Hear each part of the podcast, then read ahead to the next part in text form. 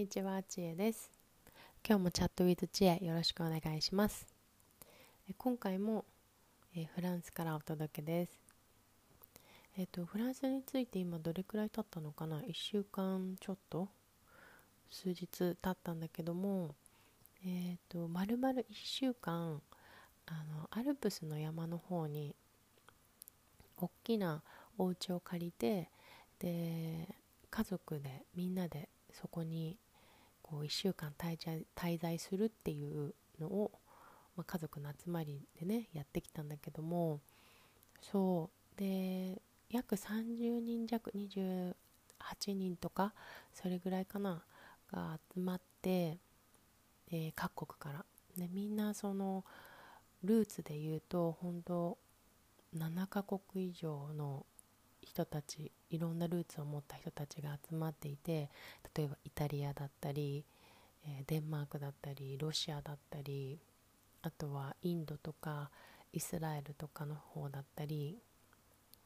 あとどこだろう北欧の方もあれば、まあ、あと私はアジアだしまあなんかいろんなもう覚えてないんだけどいろんな国のルーツがあってでみんな一人一人それぞれ23カ国語を話すような環境で2 3 0人集まってこうずっと1週間過ごしてたんだけどもうなんかみんないろんな言葉が 飛び交いすぎてそうこの間インスタグラムにインスタグラムにも載せたんだけどそうもう言語が混ざりすぎてみんな自分の母国語も話せなくなるような現象が出てきて。そう私も日本語もどんどん忘れていてそうもうでもすごく面白くてすごくインターナショナルなうん本当にねなんだろうその一回そのお家は山の中にあって冬の時はもうスキーシーズンとかでもこうみんなスキーとかスノーボードしに来るんだけど夏の間はそこにこうジャグジーとかもあるしあとはハイキングする場所もいっぱいあるしそういう風に自然の中でずっとこう入れるんだけど一回ジャグジーに入った時に一人はデンマーク一人はロシア一人は、まあ、イスラエル一人はイタリアで私は日本みたいな感じでなんかそのそういう感じでこうみんなでジャグジーに入っててでなんかみんなその国のこうジョークを言い言い合おうみたいなそうそう話になったりしたんだけど なんかすごくこう国際色豊かで面白い時間を楽し楽しい時間を過ごしていました。そう。でねなんか面白かったのがなんかちょそこの、まあ、別な家族のところで、まあ、お医者さんの人がいるんだけどその人が小児科医、まあ、なんだけどその専門でいうと未熟児とかを対応していて本当に生まれて何かあの未熟児で生まれた子たちに障害が出ないようにこうサポートをしたりとか、まあ、もちろん妊娠している時から早産になんだろうなりそうな時にこう子供をより健康な状態で生まれてくるようになんかサポートしたりとかする、まあ、本当そういうところが専門の人がいるんだけどね。でその人が言ってその人と話しててなんか一つ面白いなと思ったのがそうえっ、と私の友達とかでみんな日本人とかでで結構お家で子供をこうバイリンガルに育てたいっていうなんかこう友達とかあ、うん、なんかそういう情報とかがいっぱいこう来るようなあのこう友人たちがいるんだけどそういうコミュニティとかがあって結構みんないろいろ頑張ってるなって日本でねみんな子育てで子供に英語を教えたいっていう感じで聞くんだけどあるもう私の友達とかなんか結構みんな英語ペラペラだからちょっと当てはまらないんだけど結構いろいろネットとかで見てると親が全然英語を喋らないけど子供には英語をマスターさせたいみたいな環境が結構あるなっていう風なのは思なんか見てて気づいたところですごくいいことだと思うんだけどでまさにうちのお兄ちゃんの家族がそうで子供は週に1回とかこう英会話スクールみたいなところに行くんだけど親は一切英語を喋れなくて家でも英語が一切喋らない状況なんだよね。でまあ別にそこまで本気で英語を喋らせるように教育したいってわけではなくって、まあ、そういう環境に少しでも触れておいて大人になった時に興味を持った時にその経験がちょっとでもプラスになればいいなぐらいなんだけどそうそう。うちのあのお兄ちゃん家族はね。なんだけどなんか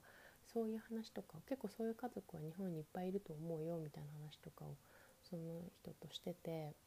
なんかその先生ドクターやってるその家族の人はその友人で今度言語子どもの教育に対する言語が、えー、専門っていう、まあ、お医者さんの友達がいるみたいでその人曰く親がすごくこうカンフタボルじゃない言語に関しては子供もそれをこうフェイクだというふうになんか感じ取るみたいでまあなんか偽物だというかうーんなんかうんなんて言ったらいいんだろうその言語に対してちょっと距離を感じるみたいで習得が難しいらしいんだよね。そうだから親自身がその言葉に対してすごく、まえーと、自分の母国語プラスもし何か、まあ、私だったら日本語プラスもう他の言葉も子供にこう教えたいとかっていうもしなった場合私自身もその言語に対してとてもあのなんだろうカンフタブルに、うん、話せない話せていた方が子供の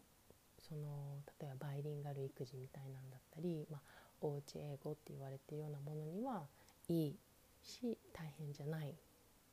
らしいんだよね。そう。なんかそうそうそう。いろんなあのペーパーを後で送ってくれるって言ってたんだけどこうなんだ？学学会とかで出すような あのそうそう記事をね、うん、まだちょっとま読んでないから何とも深くは分からないんだけどそうだから親がその言語に対してすごくそうあのチュラルであるかどうかっていうのがすごく大事みたいななんだなっていうのを話しててすごく思った。そうであとその家族の他の家族のメンバーの中にはあのヒブルのなんだ日本語で言うとヒンドゥー語になるのかな？の先生をやってる人もいて、まあ、その先生曰くやっぱりうん定期的にその 1, 1週間に1回2回ではなくて毎日15分少しでもいいから触れるっていう方が習得は早い。毎日毎日っていうのはもうもう確実に言えるっていうのを言ってたのかな。そうそういう話もして。うん。なんかこう面白いなと思った。みんななんかいろんな言語を喋れるようになってでいろいろ自分たちがこう言語を話せるようになるまでの道のりとか乗り越えてきたこととかもいろいろ話してきたんだけどそう人それぞれ違うなとは思うんだけどでもなんかこう先生としてあとはドクターとしていろいろこう、うん、いろんなものに基づいたアドバイスとかをもらえたりとかしてそう。という、まあ、言語についての気づきでした。そうそう。うん、まあ、これから私はちょっとフランス語をもっと頑張らなければいけないんだけれども。ねなんかやっぱり言語ってコミュニケーションのツールだからこう目的がねなんかあのこの人たちとコミュニケーションを取りたいこの人たちと話したいっていうそういう誰かと話したいっていう相手がいるっていうのはすごく私にとっていいモチベーションだなと思っていて、うん、すごくこういい家族に恵まれてるからよりフランス語も頑張れるかなと今のところは思ってるところです。ちょっと日本に帰ったらまた頑張らなきゃいけないんだけど。はい。そんな感じで今日はこの1週間ちょっと滞在していてこう感じた特に言語のことをシェアしてみました。はい。また何かサラとはねあの旅行中にあったいろんなこととかをまた話せたらいいなと思ってます。ではでは今日はこの辺で。